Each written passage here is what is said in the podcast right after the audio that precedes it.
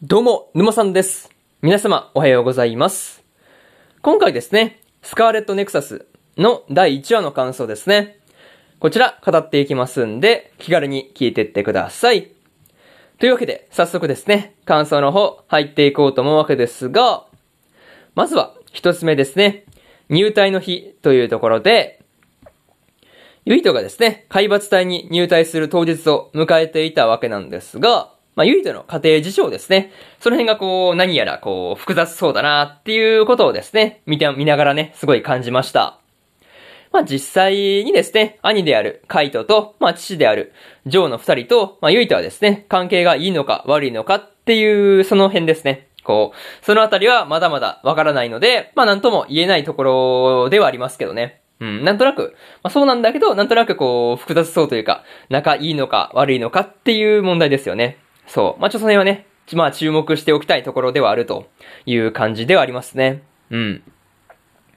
またですね、入隊式の前に、ユイトがですね、ナギと超能力をね、こう、超能力の脳がですね、こう、能力の脳じゃなくて、脳みその脳っていうところもね、なんかこう、ポイントだったりするのかなっていうのは、ちょっと、この辺ね、見ていて思ったんですが、まあ、超能力を使って戦っていたわけなんですが、こう、念力をね、使うユイトと、まあ、空気操作を使うナギのね、戦いが、本当にこう、いい勝負していてですね、すごいこう、しょっぱなからかっこいい戦闘するやないかいっていうことはね、見ながら感じました。まあ、それとですね、こう、入隊式に向かう途中で見た、こう、カレンと吹雪のね、二人が、こう、会議をですね、こう、瞬殺するっていうところとかもね、めちゃめちゃかっこいいなーっていうことをね、思ったりしました。そう、なかなかね、すごい、この二人もなかなか強そうなんだけど、なんかこう、裏がありそうな感じはしたくもないね。特にこう、彼もね、最後の方、なんか、こう、まあ、真にね、滅ぼすべきはこの国だみたいなね、こと言ってましたからね。なんか、うん、その辺を見ると、ちょっとカレンの動きもね、まあ、注目しておいた方がいいのかなっていうのは、見ていて感じたところですね。うん。まあ、そういうところね、感じたよって話で、まず、一つ目の感想である、入隊の日というところ、終わっておきます。で、次ですね。二つ目に入っていくわけなんですが、二つ目がですね、入隊式と配属先というところで、ユイトとナギはですね、入隊式を終わった後にですね、こう、早速舞台に配属されていたわけなんですが、まあ、配属先がね、同じっていうのはなかなかラッキーだったなっていう感じでした。まあ、結構人数いましたからね、なんかバラバラになってもおかしくないなっていうふうに思ってたんですが、まあ、ちゃんとね、こう一緒のチームに、まあ、組み込まれたっていうのは良かったなというのを見ていて感じたよっていう話ですね。うん。まあ、入隊式の時にですね、ナオミにナギがね、こう手を振ったりしていたわけなんですが、まあ、実はね、こう見ていたのはナギではなくて、ユイトの方だったっていうところですよね。そう。あれがちょっとね、こう、かわいそうな感じがしたなっていうところですよね。そう。ちょっとこう、ナギがかわいそうな感じはあるという話で、まあね、うん、なんか、うん、見られてるつもりでね、手振っちゃうってなんかありますよね、なんかね。なんかあるよね、なんかね、そういうのあるなと思って、なんかああるわーと思って、あるあるな、あるあるのなんかあれで見てたんですけど、そう、なんかそういうのあるよね。うん、多分ね、うん、結構沼さん自身あるような気がするし、うん、まあ見ているね、うん、人らもあるんじゃないかなっていうのは思ったりするね。そう。またね、こう、まあ話戻すんですが、まあまたね、配属先には、ユイとの幼馴染である花火がいたわけなんですが、まあスカウト組と、まあ志願組っていうことで、まあちょっとこう、気まずい空気というかね、なかなかこう、ちょっと挨拶がなんか気まずい感じではあったというところがですね、やっぱりこう、気にはなるという要素ですよね。うん。あとはね、こう、ユイトたちとはですね、別の隊に配属された、ナオミとカサネがですね、まあこう、義理の姉妹であるっていうところとかもね、明らかになっていたわけなんですが、まあ、全然こう、仲が悪いということはなく、まあ、むしろ仲が良さそうっていう感じで、まあ、だいぶと安心したよっていうところでした。まあね、そんなところで、二つ目の感想である、入隊式と配属先というところ、終わっておきます。で、次、三つ目ですね。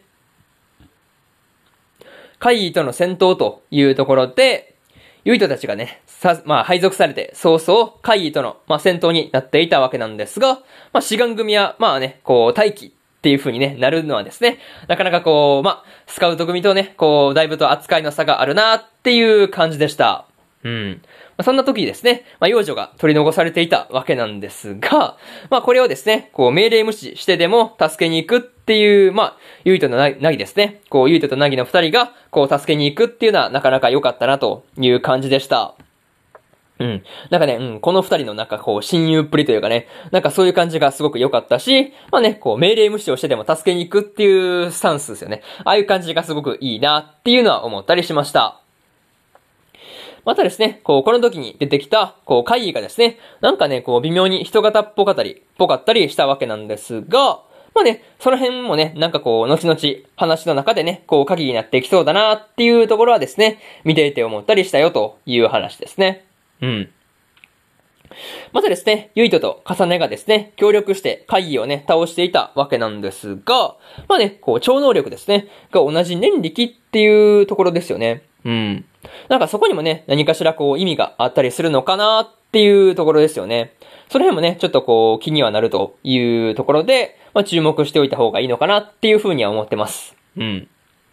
あとはね、こう、ピンチになったナギがですね、ナオミに助けられていたわけなんですが、なかなかね、ナオミの、まあ、超能力であるですね、未来予知ですね。いや、これはかなり便利そうだなっていうことはね、感じました。そう。まあ、結構便利よね。なんかこういう戦闘系で未来予知は大体強いっていうあれですからね。そう。なんかそれはね、結構使えたら便利そうだなっていう風に感じたという話で、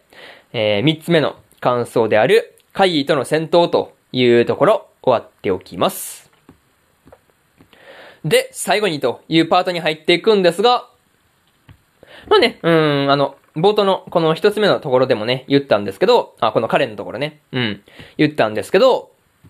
まあね、一話のラストでですね、まあこう、カレンが本当に滅ぼすべきはこの国だっっていうところですね。そうそうそう。ことをね、言っていたわけなんですが、まあこう、この辺はですね、何かこう、裏の事情というかね、まあこの、やっぱあるじゃないですか、この国の裏の事情みたいなね。なんかその、そういうところが結構関係してそうな感じがするなーっていうのは、見ていて思ったりしたよという話と、まあね、その辺がこう何なのかっていうところはね、まあ気になるんですが、まあ次回で何かしらね、進展があったりするのかっていうところにもね、注目しておいたらいいのかなっていうふうには思ってます。うん。またですね、ユイトが幼い頃にね、助けてもらった人物が、まあ、本当にこう、重ね、重ねなのかというところですよね。なんか、うん、そうだとしたら年齢がだいぶ違いすぎますからね。なんか、うん、その辺がちょっと怪しいというか、気になるんで、その辺もね、まあ、ちょっとこう、まあ、うーん、まあ、注目して、注目してね、今後のストーリーを見ていけばいいのかなっていうふうに思ってます。うん。とりあえずね、こう、次回の話がどうなるのか、そこをね、楽しみにしようと思ってるという話で、今回ね、ここまでということにしておきます。以上、沼さんでした。まあね、えー、ここで終わっておくんですが、えー、あ、ここでね、えー、スカーレットネクサスの第10、まあ、第1話の感想ですね。うん。こちら、終わっておきます。うん。で、えー、ですね。えー、ここにね、まあ、おすすめとして、まあ、2021年夏アニメおすすめ24選という記事を貼ってるんで、まあ、このノートですね。これ、今、録画収録してるんですが、このノートですね。まあ、このノートのあの記事はですね、ちゃんとこう公開したらですね、あの、まあ、YouTube のところとか、えー、ラジオの、まあ、ポッドキャストのところにもね、こうリンクを貼っておくんで、よかったらそこから見に来てくださいという話で、えー、終わっておくんですが、えー、そうですね。あ、次回予告とか、まあ、入れといた方がいいか。うん。えー、今日ね、他にも、えー、もう一本更新しておりまして、髭をする、そして女子高生を拾う、と、あ、もう一本だね。うん、五等分の花嫁、日記を振り返るをスペシャルですね。スペシャルを入れてますんで、えー、よかったらね、この2本もね、聞きに、ラジオの方、聞きに来てくださいという話と、